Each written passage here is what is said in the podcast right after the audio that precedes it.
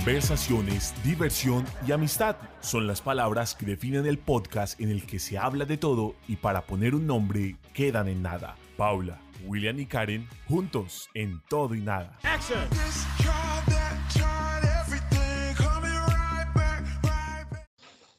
Hola a todos y bienvenidos a este nuevo episodio de Todo y Nada. Volvimos, estuvimos un poquito como una semanita sin volver como debe ser, ¿no? Nosotros vamos cada 15 días, pero hoy puedo decir, no fue mi culpa, no fue mi culpa. Eh, pero bueno, antes de que demos algunas explicaciones, está aquí conmigo, como siempre, Karen y William, que los vemos radiantes. A Willy podemos ver que tiene una rayita aquí y es porque dañó el celular, pero bueno, que nos cuenten ellos qué ha pasado, qué más, qué es de la vida. Willy lo único que está haciendo es trabajando para que en diciembre alguien le regale, se apiada de él y le regale el celular. Señor, no, no tengo, no tengo que decir a alguien, ya tengo quien me lo va a regalar. Ah, bueno, ¿ve?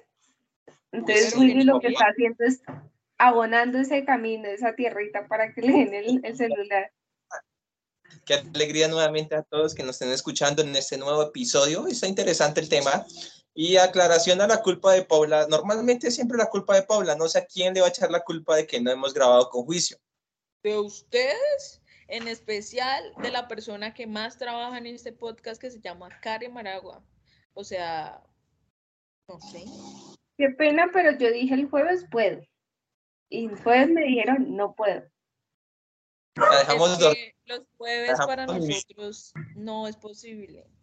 Nos, o sea, el ministerio es importante, así que hay que abrirle espacio a todo, pero con responsabilidad.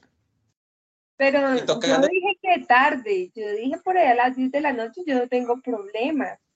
Yo dije, me despiertan, llegué cansada de viaje y dije, voy a dormir un momentico, pero me llaman y me despiertan.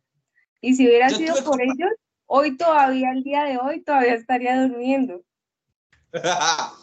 yo tuve compasión, la dejé dormir porque yo dije, de pronto está cansada, dije, no, esto y lo otro. Yo la verdad la dejé A mí dormir. no me pero mienta, que yo estaba con como usted, dijo- William, y usted dijo que no. Usted, usted nos iba a cancelar, independientemente si yo iba o no con ustedes a comer, ustedes iba, iba a cancelar la grabación. Entonces ya ustedes se pueden dar cuenta realmente de quién es la culpa. Ah, ya, ya, ahora se va a lavar las manos. No mienta, Karen, no mienta. Como dijo Paula, el ministerio es importante y como todo ministerio siempre hay un líder y hay que hacerle caso al líder, ¿sí o no, Paulita? Yo no dije nada. Yo dije, usted dijo que sí porque William dijo sí, yo puedo. Y después ya en la célula me estaba mirando con como como con pedo, como como como ugh, como, con pedo, como perrito arrepentido diciendo, "Ay, no, es que estoy cansado, no sé qué", pero no estaba cansado para ir a comer. No estaba cansado para eso, ¿cierto? Bueno. apa- bueno, punto aparte, Hoy vamos a hablar de liderazgo, ¿no? Ya que estamos hablando de líderes, de posiciones importantes. Eh, vamos a hablar de un tema pesadito. O sea, yo pienso que ser líder no es ser cualquier cosa, ¿no? Y no solo líder en la iglesia, sino líder en diferentes esferas de la sociedad. Como por ejemplo, nosotros estamos hablando que existe el liderazgo de los padres a los hijos, el liderazgo empresarial, el liderazgo, el liderazgo también lo ejercemos en la iglesia, Jesús ejerció un liderazgo, entonces vamos a hablar un poquito de eso mm, y vamos a hablar de ese liderazgo, digamos, digamos, el primer choque que uno tiene es con el liderazgo de la iglesia, porque, bueno, yo no he ido a ninguna otra iglesia, no sé cómo será, digamos, bueno, además de la católica, pero en la católica, no sé, creo que a nadie llama líder en la iglesia católica, uno conoce monjas y padres y ya está. Eh, pero llegué a la iglesia, no, y que líder y que no sé qué. Bueno, en Bogotá yo solo sabía que existía un líder y ya está. Pero yo llegué aquí en Neiva y aquí, aquí tienen otra, o sea, van como más allá, ¿no? El líder, la palabra líder, la palabra discipulado, la palabra consiervo. Y yo, ¿qué rayos es eso? ¿De qué me hablas? Pero, pero, pero pues uno empieza a, a manejar esos idiomas extraños. Entonces, quiero saber cómo fue su experiencia, ¿no? Con, con esa palabra, con, con ese primer choque, digamos, en la iglesia de liderazgo. No, la experiencia fue cuando llegué, por primera vez llegué. Eh, mi primer toque con, la, con, la iglesia fue en una célula, ¿sí? Siempre me decía, no, va a venir un líder a dar la célula. Yo entre mí, yo decía, bueno, ¿qué es eso? No, no me llamaba como la atención. Pero cuando llegué a, la iglesia como tal, empecé a ver que usaban un, como dijo, un diálogo, dijo Paula, eh, un idioma diferente, ¿sí? Que líder, que líder, que líder. La primera que yo, yo decía, bueno, ¿dónde estoy metido? ¿Sí? ¿Dónde, ¿Qué está pasando? Y, y es algo muy chistoso. Hay una serie de televisión muy conocida de muñequitos animados y que hay un capítulo que, que, ah, que es recochero, que es de Los Simpson, ¿sí? Sobre el líder que empieza, na, na, na, na, líder. Eso fue lo primero que yo, yo me imaginé, yo decía, ¿era que estoy metido en algo raro acá? Pero después fue entendiendo realmente que la palabra líder en la iglesia es la persona que te ayuda a conocer a Dios, que te lleva y te orienta. Y ahí depende de todo, depende todo, ¿no? Esa fue mi primera experiencia. No sé si tuvieron ustedes experiencias más raras que la mía. ¿Quién fue tu primer líder, Willy? ¿Cómo se llamaba? Uy, ¿quién fue mi primer líder? Mi primer líder, de hecho creo que oficialmente mi primer líder se llamó Sebastián Repiso, ¿sí? Que fue el líder de la célula, pero ese líder duré, así, él hizo célula como cuatro o cinco semanas y desistió de la célula, ¿sí? Pero mi líder principal eh, del ministerio, bueno, en transcurso de, de, de se dan cuenta cómo, cómo la jerarquía, eh, mi líder era Susana Meléndez, que era como el líder principal del ministerio, o sea, del equipo. Ella asignaban a otros equipos y después apareció en mi vida lo que fue Diego Ruiz, que fue la persona que realmente me guió y me formó, me lanzó a muchos retos y aquí estamos todavía. Karen, ¿qué más?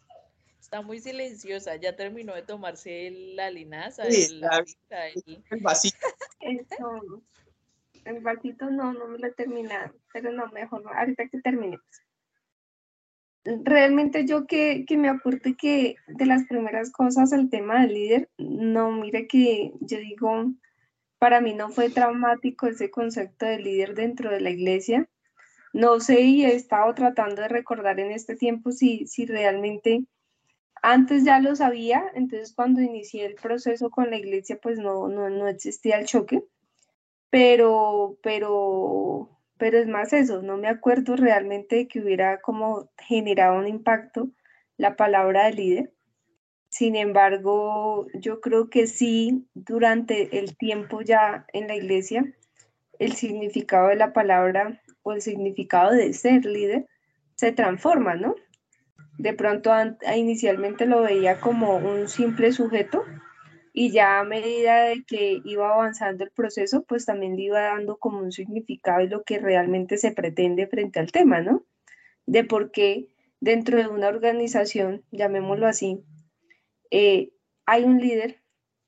Y cuál es el propósito de él frente a todos, un grupo, y, y la iglesia en ese sentido no es alejado, es el tema de alcanzar un objetivo. Que el objetivo frente de pronto a lo, a lo secular, es decir, a lo normal, al día a día, a la empresa, pues es un poco diferente, pero en sí su esencia viene siendo la misma, ¿no? Ok. Bueno, les cuento yo mi experiencia. Yo, yo, yo tuve dos cosas.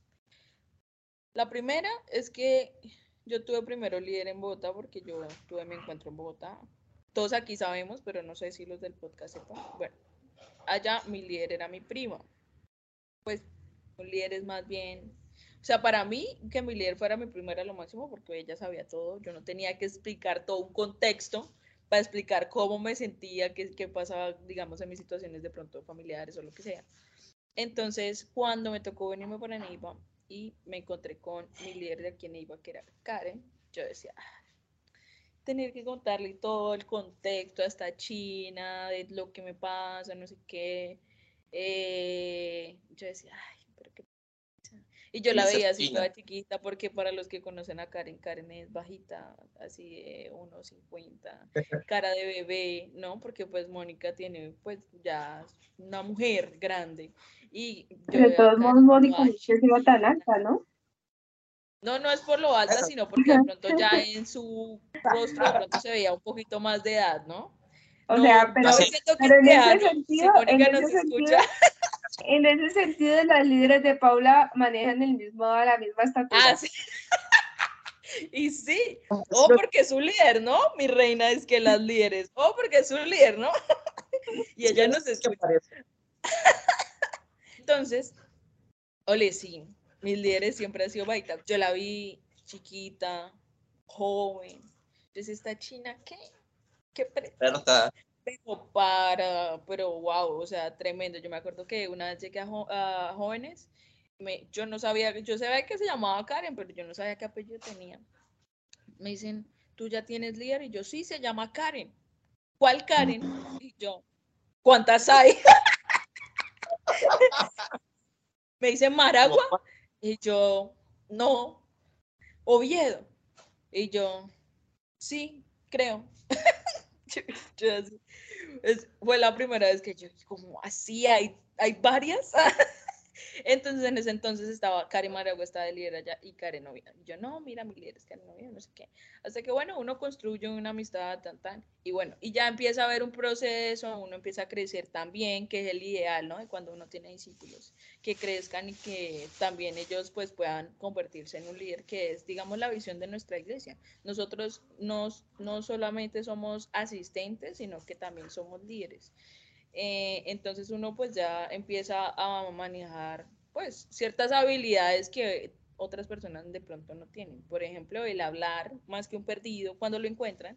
Eh, esa es una cierta habilidad que no tiene casi nadie y es por, ese, por ser líderes. O sea, ustedes nos ven aquí, bueno, nos ven y nos escuchan, ¿no? Porque estamos en YouTube. Ustedes nos ven aquí, nosotros somos líderes en potencia. Que estamos en pausa es diferente.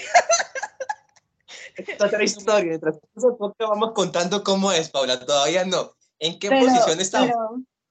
pero, que, que aprendimos, que dónde aprendimos a hablar cuando estuvimos en esa etapa. Siendo líderes. sí. Uf, claro. Yo era, yo era tímido.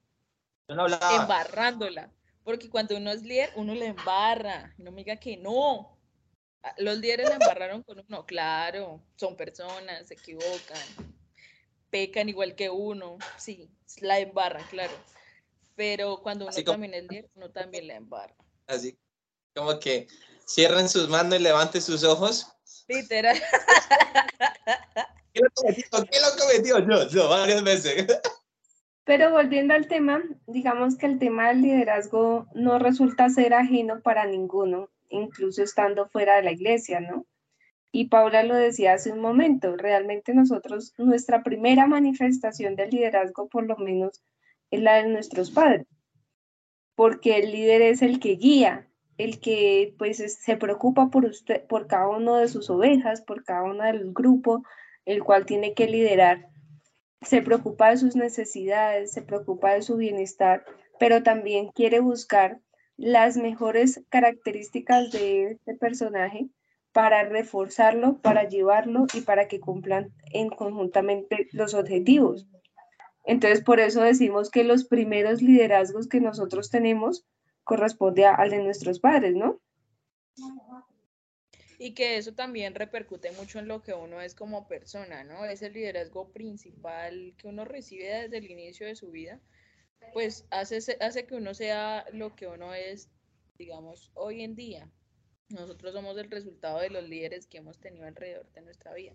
No solamente nuestros padres, ¿no? Hay gente que no ha sido creada por sus papás, sino por su abuela, bueno, por, em, ¿cómo es que se llama? Por esas, por esas autoridades que han venido, ¿no? Entonces, todos somos el resultado de esas autoridades que hemos tenido. Entonces, nuestros abuelos, nuestros padres, de pronto también esas autoridades espirituales, porque lo que finalmente quiere un líder es sacar lo mejor de esas personas que, a las que tiene a su cargo. Un líder no es esa persona que manda, ¿no? Mucha gente piensa que liderar es mandar o liderar es eh, como, sí, obligar. sino que liderar es, va mucho más allá, es sacar lo mejor de las personas que tiene debajo, eh, es hacer que crezcan. Señor. agüita la ¿cierto? No, mira, lo que decía Pablo es cierto, pero también, así como hay liderazgos buenos, hay liderazgos malos y que lo vemos reflejado en la vida, ¿no? Vemos gente que hace mal, que siempre están así, y es porque desde muy pequeño fueron descuidados o fueron ejercidos con liderazgo, con fallas graves del liderazgo, ¿no? Porque no todos somos expertos para poder dirigir a una persona. Eso se aprende en transcurso. Pero, pero fíjate que en, ese, en esas situaciones se pierde el concepto realmente de líder, ¿no?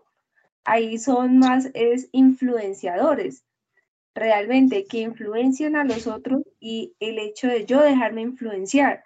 Porque si uno ve realmente el concepto de líder, es más a lo que hablábamos Paula y yo, de que realmente se preocupa, busca que la persona crezca, que cumpla sus metas, que cumpla sus objetivos, y el que no quiere que cumpla su objetivo, que es lo que normalmente llaman ese liderazgo malo, realmente es porque son personas influenciadoras, influenciadoras a lo, negativo y son personas que por una necesidad u otra, sea emocional, sentimental, se vuelven como un barquito que para dónde va, para donde el viento lo lleve, es decir, se dejan influenciar sin importar y sin tener la concepción de que tengo una meta, no tengo una meta, tengo un objetivo, lo quiero cumplir, cómo lo quiero cumplir, sino simplemente siguiendo al otro.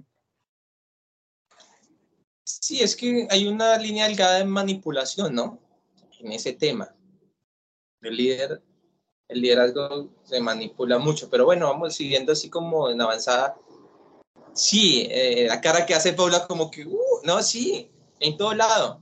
Eh, los líderes tienden, eh, es una falla grave en el momento de que pasan una línea delgada de manipular, porque el líder realmente es el que guía, forma y mantiene y saca lo mejor de la persona, el mejor potencial de la persona lo saca pero sin obligar. Si uno, fuera, un verdadero líder, no habría necesidad de persuadir ni de. ¿Cómo es que decía Willy? La palabra que decía Willy. Manipulación. Ni de manipular.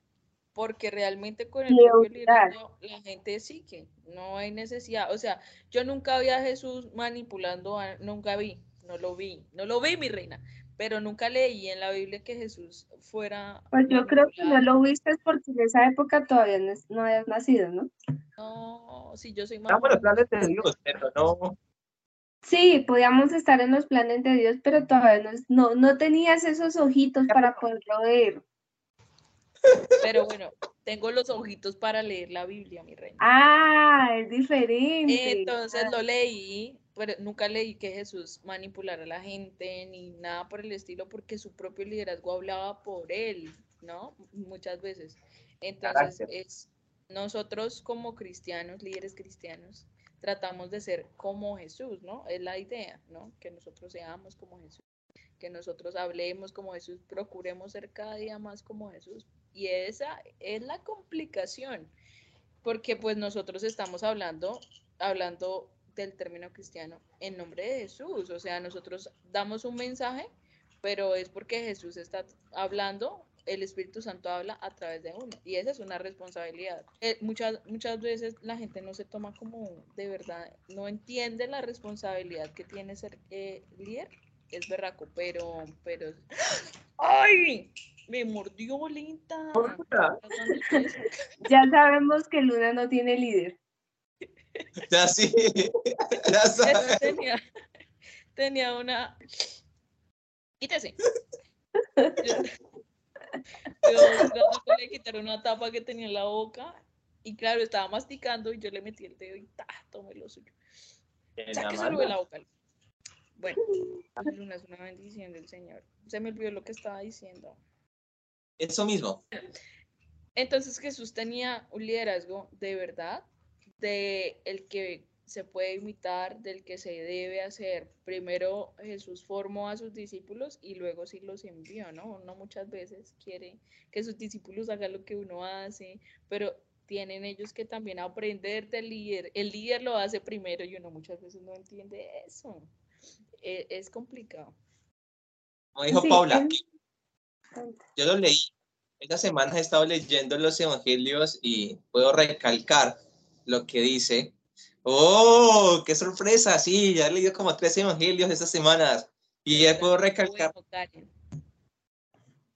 Pero qué tal, calmadas, uno lee, uno es buen cristiano, uno lee la palabra, uno ora, no tiene la opción de algo?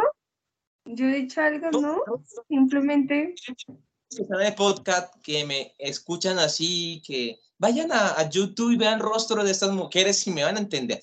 Volviendo al tema, sí, mire que algo que impacta de Jesús, Jesús lo hacía primero y ningún, ni uno de los que siguió a Jesús, los doce, porque lo seguían mucho más, muchas más personas. ¿sí? Los doce fueron nombrados después cuando hay una escena donde Jesús le dice, bueno, hagan lo que ustedes quieran y váyase. Y solamente los doce se quedaron, pero era porque ellos dijeron, ¿a dónde vamos a ir? Sino que tú eres el, tú eres el hijo de Dios. Entonces uno dice, wow, el liderazgo de Jesús era tremendo. Y hay una parte que aprendí, es que Jesús a los más rebeldes, a los más rebeldes, hicieron reír. En los más rebeldes los tenía siempre cerquita, los más mal geniados, a los más fuertes los tenía cerquitica. Y eso es lo que debemos hacer, ¿no? Normalmente como líderes nos aburrimos de las personas que no hacen caso, que están allá, pero están ahí con nosotros, pero eh, los empezamos como a rechazar. Y es lo contrario, más cerca debemos tenerlos en, en nosotros. En la experiencia que tenía como liderazgo, uno debe aplicarlo. pero frente a eso, a mí me surge una inquietud y es, dentro de la experiencia que ustedes han tenido, ¿qué creen que es más difícil? ¿Hacer liderazgo en la iglesia o hacer liderazgo en el mundo? Yo tengo la respuesta. Mire que, que el liderazgo primero, primero que el liderazgo es puro. El liderazgo tiene que ser, tiene que ser una persona, no hay un interés común, ¿sí? Como decir, eh, un liderazgo en una empresa que es como jefe, que tú sabes que tienes que cumplir un horario, cumplir lo que él te diga, porque depende de tu salario, depende de tu trabajo, depende de muchas cosas. El, el, liderazgo como tal, sea una organización sin ánimo de lucro, ¿sí? como bomberos, Cruz Rojas, iglesias, manejan un liderazgo donde simplemente depende de tu manera de influenciar a las personas para bien, ¿sí? Porque usted no puede decir, en la iglesia no te puedo decir, no, tu vida va a mejorar, tu vida va a esto, ven, te va a llegar dinero, no, porque no, no es verdad, ¿sí? Antes van a hacer algo en el reino de Dios y es puro, es mucho más complicado, ¿sí? Porque hay una novedad ahorita que los multiniveles, ¿no? Que se enseñan ahora, dicen, no, ven, te enseño a ser líder para que empieces a ganar dinero, te enseño a ser líder para que te ganes al mundo entero y te ganes tu libertad financiera, que es lo que están vendiendo ahora último. No es malo, pero están como manipulando en ciertas personas, a esas personas y caen incautamente en ciertas cosas. Lo digo porque yo he caído en algunas, o sea, ya tengo unas estrelladas por ahí. Pero, pero a lo que lo, lo que cae en iglesia es duro, sí, es duro porque, porque va la unción de Dios solamente, ¿no? Porque es un liderazgo puro. Pero si Dios está en el asunto, uno no, tiene, no obliga a nadie. Cuando recién llegué a la iglesia, mi, equipo de jóvenes empezó a crecer de una manera impresionante. Yo llegué a tener eh, mis 12, llegué a tener un equipo más o menos de 30 personas que iban a la iglesia, como 5, 6 células, y era muy fácil cuando estaba, cuando, estaba el asunto de Dios, ¿no? Si usted me hace esta pregunta ahora, después las contesto ahorita, no. Esa, esa es mi perspectiva. Paula. En resumen, lo que dijo Willy, ah, no mentiras, eh, yo pienso que el liderazgo es liderazgo. Y si bien el liderazgo del mundo pues tiene, em, busca de pronto eh, un objetivo en común y que de pronto muchas personas dependen de ello como es una empresa, siento que en todo lugar, independientemente del liderazgo, estamos manejando personas y manejar personas es muy difícil. ¿Por qué? Porque cada persona es un mundo diferente, cada persona tiene un origen distinto, una educación diferente, eh, fue, eh, fueron educados por padres que también tienen unos mundos diferentes, entonces llegar a manejar gente es complicado. Sin embargo, considero yo que el tema espiritual va, va mucho más allá porque nosotros vamos es a, buscamos que las personas lleguen a conocer de Jesús y no solo conocer de Jesús, sino que obviamente logren la eternidad, que es la finalidad de nosotros Entonces, tiene unas trascendencias muchísimos más grandes que de pronto un trabajo, que de pronto, no sé, otro X liderazgo que haya en el mundo al que hay en la iglesia. Entonces, yo considero personalmente yo que es más fuerte el liderazgo en la iglesia. Obviamente sin mencionar eh, de pronto eh, que en la iglesia pues eh, hay unas metas, o sea, de verdad, la gente que no conoce la iglesia no sabe todo de pronto lo que se maneja también detrás.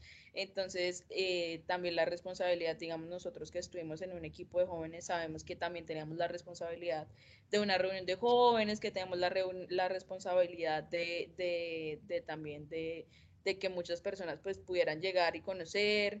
Eh, bueno, como todo eso, ¿no? Voluntariado, un voluntariado y que ejerce como algo gratuitamente que uno hace, ¿sí? Entonces es como el esfuerzo extra que uno hace que muchas veces las personas no lo ven. Una vez leí un libro que decía, ¿quieres saber si eres líder? Invita a tu gente a hacer eh, una actividad, eh, se me olvidó el nombre, una actividad, llevarlos a los bomberos o a la beneficencia o a hacer una fundación. Si ellos van, si eres líder, si no, porque no van a ganar nada. Entonces, es de influenciar. ¡Ey, no se vaya! Todavía nos falta seguir hablando de todo para no quedarnos con nada. ¿Esa labor del líder es más fuerte entonces en el mundo que en la iglesia? ¿O en la iglesia es más fuerte la labor del líder que en el mundo? Es controversial porque la palabra de Dios dice, mi yugo es ligero, mi carga es ligera. Entonces uno dice, Señor, a ver, si tu yugo es ligero, ¿por qué a veces nos complicamos la vida dentro de la iglesia? ¿Sí? Porque la verdad a veces... Señora. Yo creo que hay un punto, y sabes qué es, ya cuando estaba haciendo la pregunta, yo me, me, venía acá a la mente el tema de que cuando uno está en el mundo Sí, cuando uno está en el mundo empresarial, digamos cuando hablamos del líder del trabajo, el líder de, esa parte, tú de todos modos eres líder en el horario de oficina. tú terminas tu horario de oficina y ya te desconectaste del trabajo porque sabes que era trabajo.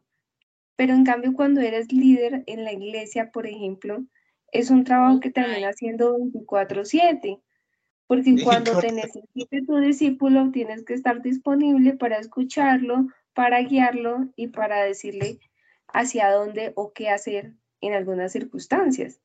Entonces, claro, en ese sentido yo diría, el tema es mucho más pesado cuando hablamos de ese liderazgo en la iglesia. Y otra cosa que también se me venía y es el tema de que, si bien es cierto cuando estamos en el mundo secular, en el trabajo, en el día a día, el líder también soporta la carga de los otros líderes en esa estructura organizacional. Eh, en la iglesia, cuando tú eres líder, soportas la carga no solamente de esa estructura de arriba, estamos hablando de pastores, administrativa, cumplimiento de las metas, como lo dice Paula, sino que también uno soporta el tema de la carga espiritual, ¿no? porque es muy diferente y uno sí siente claramente la diferencia entre ser un discípulo que asiste a la reunión a ser un líder que tiene a cargo una reunión. Correcto. No, no sé que la carga es muy diferente. Yo, por la que he pasado, me he dado cuenta. Yo dentro de la iglesia he pues, llegado. ¿cómo, ¿Cómo vamos a comparar de pronto una persona que asiste a una célula, que asiste a una reunión, a una persona que sabe todo lo que pasa detrás de una célula, que, todos, que sabe todo lo que pasa detrás de una reunión, que sabe todo lo que pasa detrás de un encuentro, o sea... Pero me refiero al tema espiritual, o sea, realmente, no, no al tema operativo, llamémoslo eso operativo, que es estar pendiente de la reunión, que las luces, que el horario, que una cosa, que la decoración, que la temática. Sí, todo eso hace parte de la organización y digamos que comparado con un líder empresarial realmente es muy similar, porque un líder en una oficina tiene que estar pendiente del suministro, de la atención, de todo su personal, de coordinar muchas cosas dentro de su rol y dentro de sus funciones. y responsabilidades. Pero, pero yo hablo de ese tema espiritual y uno realmente lo percibe cuando ya se sienta como discípulo y ha tenido la experiencia de ser líder. Entonces, como lo decía Paula, en algún momento de la vida los tres fuimos líderes, hoy por otras situaciones de la vida somos discípulos y cuando tú te sientas como discípulo, realmente tu atención hacia recibir es al 100%. Pero cuando tú eres líder, ni siquiera el hecho de estar ocupado al 100% significa que tú no sientas una carga espiritual. Carga espiritual significa que tú sientes que algo está pasando dentro del auditorio, sientes la necesidad de orar, sientes la necesidad de clamar porque sabes que algo dentro del auditorio está. Y sales no cansado por lo que hiciste operativamente, sino cansado por la lucha espiritual que vives en la reunión. Sí, es cierto. Se me venía a mi mente una escena con Jesús, cuando dice Karen de la carga espiritual. Estaban sus discípulos orando y echando demonios y todo el cuento, y Jesús estaba en otro lado. Se le acercan a los discípulos de Jesús con un, un muchacho endemoniado, mudo y todo el cuento, y, y, y no, no pudieron hacer nada. ¿sí? No pudieron sanar a este joven, el muchacho que dice la palabra. El papá de este muchacho va a, Jesús y le dice, mire Jesús, sus discípulos no pudieron hacer nada, ayúdenme por favor, ¿sí? Palabraseando. Cuando llega Jesús, Jesús reprende, eh, reprende al demonio, el joven es sanado, empieza a hablar totalmente, pero el joven tiene en la palabra, en la Biblia, los invito a que lo lea, dice que se revolcaba y que salió salió bien. Y los discípulos le acercaban, bueno, ¿qué, ¿por qué? ¿Qué pasó eso? Ahí les pega la primera, una observación, un regañito a sus discípulos, le dice, oiga, hombres de poca fe, ¿sí? Ya entrando a la parte espiritual, a la parte donde dice, tienen que creer, tienen que estar firme, tienen que estar con la palabra ahí, ¿sí? Y después les explica que, que ese tipo de generaciones salen un ayuno y una oración, ¿sí? Entonces quiere decir que los líderes también tienen que estar en contacto muy en ayuno, en oración y en contacto con Jesús para poder ejercer esa carga que, que Karen está comentando. Porque es cierto, es una carga impresionante. ¿eh? Bueno, he tenido esa experiencia de ir a, a un encuentro, que es llevar personas a que conozcan de Dios y arrancarlas de las manos del infierno y ponerlas a la luz reveladora. ¿sí? Esa carga es impresionante. Uno llegaba un domingo cansado físicamente, pero espiritualmente uno decía, uy, como si me hubieran dado palo.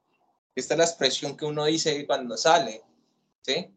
Entonces, pues esa carga es también por el lado más complicado el liderazgo espiritual en la iglesia que en liderazgo secular. Y es que la batalla, la batalla que se da en lo espiritual es densa, o sea, digamos, eh, hablemos lo macro, en una reunión la carga espiritual es fuerte, entonces toca preparar, primero preparar espiritualmente el lugar, el tiempo, la hora, todo, porque de verdad hay días en donde el enemigo ataca súper fuerte y entonces uno dice, y se siente, y uno mismo sabe que se siente denso el ambiente, que como que no fluye, y es ahí donde ese, ese es el trabajo realmente de los líderes. O sea, estar preparados para esa guerra o esa batalla espiritual, que uno a veces no está preparado para esas cosas.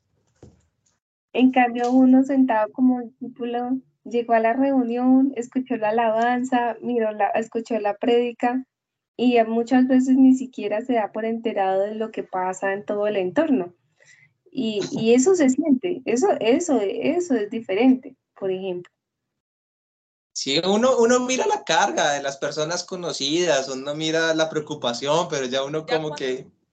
Ya cuando uno pasa por eso, ya cuando uno pasa por eso es diferente, ¿sí? Porque uno ya sabe cómo es el maní en todos los sentidos, ¿sí? Y uno comprende de alguna manera.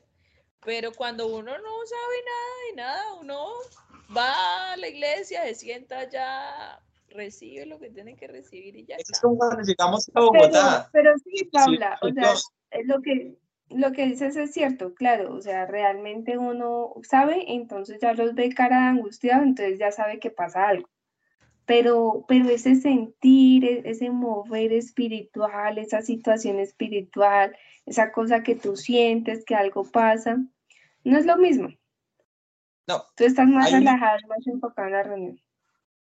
Hay un libro que se llama Bajo el abrigo y habla sobre sobre la autoridad. ¿Sí? Y la autoridad viene ligado como al liderazgo. Digamos que Dios, eh, el reino de Dios es por jerarquías, ¿sí?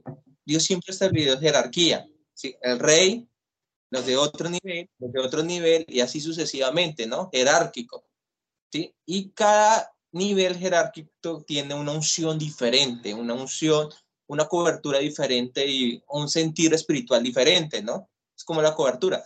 Entonces, cuando uno baja de esa jerarquía dentro de la iglesia, en oración, en muchas cosas, lo que, la cobertura se siente, no se siente igual como dice, como dice Karen, lo cambia. Por lo menos dentro de la iglesia, actualmente yo llegué, eh, Dios me llevó a experimentar un tiempo, como unos seis mesecitos, seis, siete mesecitos, en el nivel más alto jerárquico dentro de la iglesia, ser líder principal. No es el más alto, William, el más alto es el pues, pastor. No, dentro de la iglesia, no, dentro de la iglesia como tal, eh, la cobertura dentro de la iglesia sigue siendo el pastor, la cobertura principal sigue siendo el pastor, pero sí el segundo nivel, dejémoslo en el segundo. Segundo nivel, está bien. Dentro de ahí, y la experiencia fue fatal, como le decía a la persona, bueno, a, la líder que estoy actualmente, yo le comentaba, yo le decía, no, ahorita, ahorita actualmente, yo digo, el Señor, Paula, el Señor tuvo misericordia de mí, porque tengo que confesarlo. En esa época, el contacto con Dios era muy poco, el contacto de la palabra era muy poco. Yo no sé cómo el Señor me mantuvo esos siete meses en ese lugar y con bien salí, literal. Por gracia. Es que eso también es lo que suele pasar, ¿no? Que muchas veces nos, cuando estamos en ese lugar de liderazgo, confundimos el tema de liderazgo como también en las empresas que confunden el tema de liderazgo con el de jefe o incluso con el tema de simplemente tengo que responder y cumplir a como de cabalidad, ¿no? Entonces, cuando tú estás en esas posiciones de liderazgo dentro de la iglesia, se tiende mucho al tema de que tengo que cumplir, tengo que cumplir, o se tiende mucho al ego, entonces soy el líder, entonces se hacen las cosas como yo quiero. Es que creo que hay también precisamente lo que tú hablas, ahí viene la carga. Cuando no hay una conexión espiritual con Dios, cuando no tenemos una relación con Dios sólida, ahí es donde viene la carga. Entonces, no, que dicen cualquier cosa y tú no tienes una relación estable con el Señor, tú ya empiezas a verlo todo mal, no sé qué. Entonces uno dice, pucha, ya para que uno está en ese lugar, si uno realmente no se siente bien, entonces es mejor, es mejor uno bajar y empezar de nuevo con el Señor, así de sencillo. ¿Sí? No, mire, yo no digo, yo no digo, Dios se equivocó con... ¿Por qué? Porque yo tengo que decirle algo. Yo, a, mí, a, mí, me, a mí me bajaron literalmente, pero lo agradezco. Ahora digo, Señor, gracias porque me libraste de algo mucho más grave. Gracias, Señor, porque ahora soy 1728. Amén. Sí. De 12 principal pasó 1728. Las vueltas que da la vida. No, mire, el Señor dice, quiere ser primero, sirva al resto. Entonces, el reino de Dios es diferente, es una, una cosa rara. Pero bueno, volviendo al, cuento. Solo falta que empiece a servir, Ah, ahí, esa palabra, me gusta. Esa palabra me gusta, porque ese es el inicio de ser uno líder. Realmente, ¿cómo yo llegué a ser líder de 12? Eh, fue sirviendo. O sea, de verdad, yo me acuerdo que yo llegaba a la iglesia, yo llegaba temprano, yo no sé, yo era crazy. Yo llegaba a las 5 a la iglesia y yo llegaba y siempre habían unas cosas que se llamaban unas reuniones de Gano Excel y ahí nos tocaba recoger sillas. Lástima, lástima que las buenas, las buenas costumbres se pierden. No le escuché bien todo completo, solo le escuché que las buenas costumbres se pierden. Lástima. Bueno, sigue, sigue, Paula. Entonces, ahí sirviendo, yo creo que ahí pues el Señor empieza a moldear también el carácter de uno en la cosa más pequeña. Entonces, el servicio es la base principal para que tú puedas liderar, porque de verdad el liderazgo es totalmente servicio, o sea, es morir a uno, digamos, yo que hago célula, yo que soy líder, no de 12, pero soy líder, y tengo un equipo, yo, de verdad, yo tengo que morir a mi tiempo, tengo que morir eh, a, bueno, lo que sea, todo lo que yo tenga que invertir para la célula, yo lo hago con tal de que mis discípulos puedan recibir, con tal de que mis discípulos se puedan divertir en mi célula. ¿Cómo? Por ahí hay un discípulo que se está riendo. ¿Qué tal esta bendición del Señor? Después de que lo acogí como un hijo, ¿se está riendo? Una bendición. Eh, Señor me mató como líder, no como líder, es servicio al 100. Y ahí es donde parte todo, en el servicio. Si tú tienes un corazón de servidor, probablemente también tengas un corazón de líder, un corazón de ver de pronto la, la necesidad de la otra persona, que puedas ver todo lo que pueda pasar a la otra persona. Y ya pues el, a partir del servicio pues vienen otros, otras cosas, ¿no? Otros dones, como el de, ¿cómo es que se llama cuando uno ve cosas de la otra persona? El discernimiento. que yo digo, eso me parece potente. Yo, yo, yo digo aletoso porque yo, yo sé que mi líder actual tiene ese, ese, ese poder. ¿ah? Entonces, entonces, la verdad, no procuro acercarme mucho cuando estoy mal, porque si me toca. Ah, no mentira. no mentira, pero a veces, a veces literal es así, lo ven a uno y ¿tú cómo estás? ¿No bien, líder? ¿Todo bien? ¿Segura? Sí.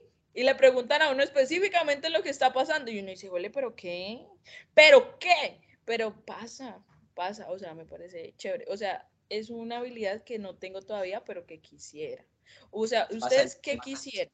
O sea, ¿qué, ¿qué, don quisiera que el Señor les diera? Yo, yo quiero el discernimiento, mucho. O sea, ¿verdad? Ese discernimiento, Pablo, yo lo quisiera.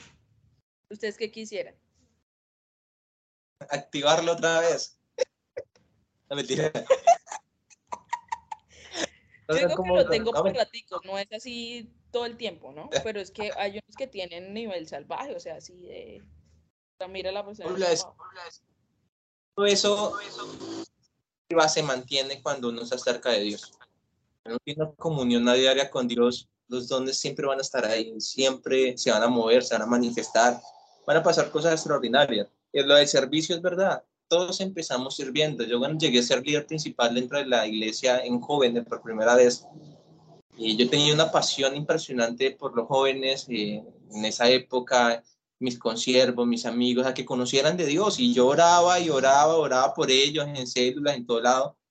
Y eso me llevó a, llegar a un nivel, una cobertura dentro de la iglesia y tener liderazgo, pero fue por mi servicio. Era el primero que llegaba, en intercesión no fallaba, nunca falló en intercesión los sábados, siempre estaba al frente, el borde del cañón, intercediendo, siempre estaba ahí en los buenos, en las malas. Yo de trono. Ahora, Ahora estamos empezando nuevamente. Señor. Estamos empezando por lo básico, Paula, la oración y la lectura de la palabra. Amén, hermano.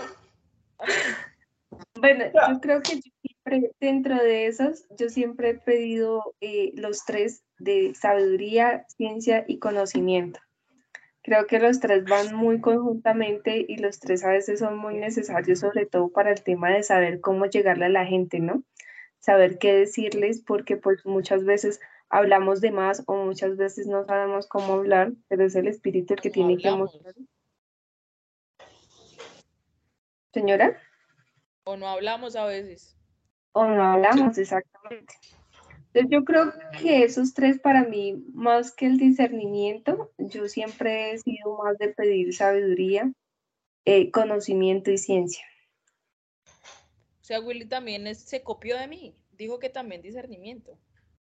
No, yo dije que se active. Yo pensé que él iba, a, pedir el de, él pedía el de, el de, el de sacar los espíritus. ¿Cierto? Yo también pensé que quería ese. Literal, yo también pensé ese. ser ministro de liberación siempre ha sido uno de los anhelos que he tenido. Siempre las experiencias. No, es que como yo no, yo no contesté, simplemente dije que se active el discernimiento nuevamente. Pero de ahí para allá, no les muestro el libro de sueños porque están todos los que ustedes dijeron ahí. Más que todo. ¿Sí hizo este año el libro de sueños? ¡Guau! Sí. La líder no le conoce el libro de sueños al muchacho. No, es que no me acuerdo si fue este año o el año pasado que lo obligamos a hacer libro de sueños. El año pasado, yo estaba en Villavicencio. Ah, ¿Sí, eh? Ja. No, eso lo ha alimentado, lo he Esas son alimentado. las amistades que usted debe tener. Si usted tiene amigos como los amigos que tiene William, le sirven esas amistades porque lo acerca más al Señor. La Fíjese amistad que lo hagas, lo deje soñar, lo haga soñar, esa amistad es. No, y fíjese que si ustedes han escuchado muy juiciosamente los podcasts, se darán cuenta y, hoy estarán diciendo, a ver, sirvió la montada que le pegó Paula y Karen a William para que le lleve la Biblia. Va- Es que yo no solo le, aclaro. monto, le monto aquí, yo no solo lo, la- le monto aquí, sino que le monto la célula, en la reunión de eh, jóvenes, cuando me lo encuentro. Mejor dicho, yo lo tengo aquí en la yugular, Claro, porque si no, Aclara la situación, por favor, aclara la situación, aclaro.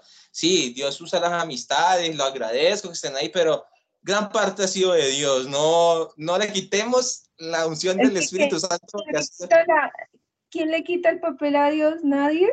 Que nos haya usado nosotros, a las amistades te usan. Hemos, lo hemos dicho en muchas ocasiones. Dios utiliza personas y Dios nos utiliza para Willy, que es diferente. universidad allá. y que somos Karen y yo, personas que utilizó el Señor. ¿Ok? Universidad de la vida. Ok. Ok. Bueno, Paula no sabía que yo nunca fui a la Universidad de la vida, ¿no, Paula? imagínense. Yo lo Willy mandan, Universidad de la vida. Willy no se acuerda, pero Willy es Universidad de la Vida cuando toda la iglesia le tocó hacer Universidad de la Vida él porque les... huyó, él huyó. No. No, él no. El capo Claro. Universidad de la Vida. No, Willy, usted lo hizo completo, que estábamos toda la iglesia los miércoles. Esa fue la época en la que Willy estaba de rebelde. Sí, No, fue en la época- cuando Esa fue la época en que estaba juicioso porque el pastor lo tenía acá entre ceja y ceja. Iba con Julián. No, señor, menos mal que tiene buena memoria. Bueno, igual, ya Padre está escrito otra vez en Universidad de la Vida. Todos los que escuchan este podcast, si quieren en este chat, en este comentario de este video de YouTube, déjenos eh, lo que quieran escribirle en la carta a Willy de cuando llega de- del encuentro. Eh, y ya, Oh, yo soy la líder, yo les puedo hacer llegar el mensaje. Si están interesadas en el muchacho, cuidadito porque primero yo tengo que ver que usted vaya en la iglesia y segundo que sirva, que ame al Señor con todo su corazón. Ya después miramos otras cositas, unas cuantas vacas, literal, cuantos camellos. Necesitan permiso de la líder. Sí, Ella va a hacer el filtro también de todas las notas y toda la correspondencia que le llega a Willy. también. También. Entonces ya sabe. Y sí, bueno, no sé si tengamos algo más con respecto al tema de orando. liderazgo. Uy, sí, o no. Líder, para tu tranquilidad estoy orando muy juicioso en eso. Juiciosito. que se case este muchacho para ir a otro, a otro matrimonio, porque entonces, no mentiras. Bueno, ¿por qué no? Bueno, muchachos, este podcast queda así. Estábamos bastante dispersos, no sé por qué estamos tan dispersos. ¿Será el chorizo que Karen se comió antes de iniciar este podcast? ¿Será el baño que Julián se pegó antes de iniciar este podcast? ¿Será que para venir a grabar, me peluqué para venir a mordisco grabar. que le pegó Luna. ¿Cómo? El mordisco que le pegó Luna. ¿Será el mordisco que me pegó Luna durante este podcast? No lo sabremos, pero nos vemos en otro episodio de Todo y Nada. Síganos en este canal, suscríbanse a este canal de YouTube, denle like, comenten, compártalo. Si está escuchándonos en Spotify, denos cinco estrellas en el, podcast. Eh, y ya nos vemos en otro episodio de Todo y Nada con William y Karen. Chao, chao.